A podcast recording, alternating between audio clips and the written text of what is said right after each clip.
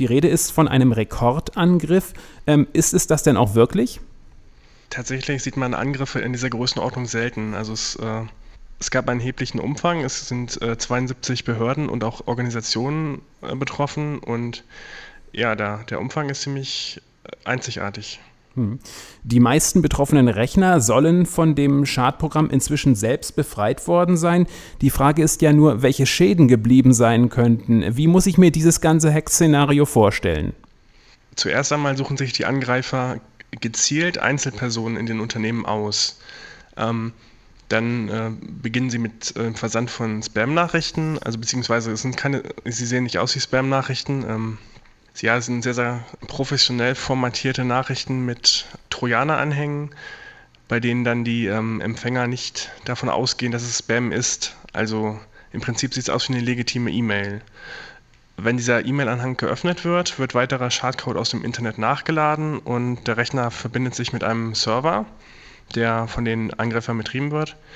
Und ähm, über diesen Server nimmt der Rechner dann Befehle entgegen. Und ähm, ja, es eröffnet auch eine Hintertür für die, für die Angreifer, sodass sie sich in dem System umsehen können und äh, eventuell auch auf das Unternehmensnetzwerk zugreifen können.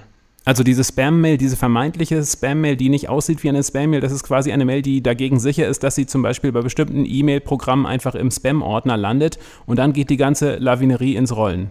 Ja, die Mails sind sehr professionell gestaltet und auch nur für diesen einen Fall ähm, generiert worden. Sie stehen noch auf keinem Spam-Index und sind teilweise auch thematisch mit dem jeweiligen Angriffsziel verwandt. Das bedeutet, dass es eine, kann eine Einladung zu einer Konferenz sein oder ähnliches, sodass der Empfänger erstmal überhaupt keinen Verdacht schöpft.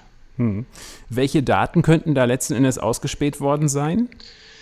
Im schlimmsten Fall sämtliche Daten, die dieses Unternehmen besitzt. Es wurden ja auch Rüstungskonzerne gehackt und dabei könnten beispielsweise Baupläne von Waffen entwendet worden sein oder bei Regierungen irgendwelche geheimen Dokumente etc.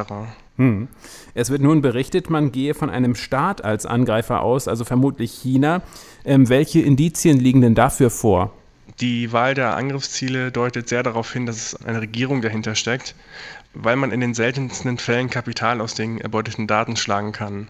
Das sind in erster Linie Behörden und Unternehmen, ja, die mit Geheimnissen handeln, sage ich mal, also die einen, einen sehr lukrativen Datenbestand haben. Und es ist wird davon ausgegangen, dass diese Daten in einem großen Topf gesammelt werden und dann äh, beispielsweise für Nachbauten genutzt werden oder. Und warum handelt es sich denn hier wohl nicht um ein Vorgehen einer Aktivistengruppe? Ja, die sogenannten äh, Netzaktivisten oder Hacktivisten sind natürlich immer sehr darauf aus, in der Öffentlichkeit präsent zu sein. Also das würde bedeuten, dass die über ihre erfolgreichen Hackangriffe dass sie die an eine große Glocke hängen und auch sich an Medien wenden, dass sie darüber berichten. Das hat in diesem Fall überhaupt nicht stattgefunden. Es ist davon auszugehen, dass noch nicht mal alle betroffenen Unternehmen diese Hackangriffe überhaupt bemerkt haben. McAfee hat wohl diverse Opfer angeschrieben und selbst darauf haben nicht alle Unternehmen reagiert. Also das bedeutet, dass sie schlimmstenfalls noch nicht mal daran interessiert sind, ob da jemand auf, sein, auf ihren Systemen sich umsieht. Das heißt, ein Staat kann auch wahrscheinlich eher über vier Jahre unerkannt bleiben, weil es wird ja angenommen, dass China es war. Ja, wobei sicherlich Einzelfälle ähm, schon entdeckt wurden, die dann nicht zwangsläufig auch in die Öffentlichkeit gelangt sind. Aber dieser volle Umfang der ist jetzt halt erst bekannt geworden, dass es wirklich so viele äh, Opfer gab dieser einen Gruppe und die auch alle von dem gleichen Kontrollserver gesteuert wurden. Es gibt neue Berichte über die bisher größte bekannte Serie von Cyberangriffen. Es ist die Rede von einem Rekordangriff und das waren dazu Einschätzungen von Ronald Eikenberg. Er ist Sicherheitsexperte bei der Computerzeitschrift CT. Vielen Dank. Ja, schönen Tag noch.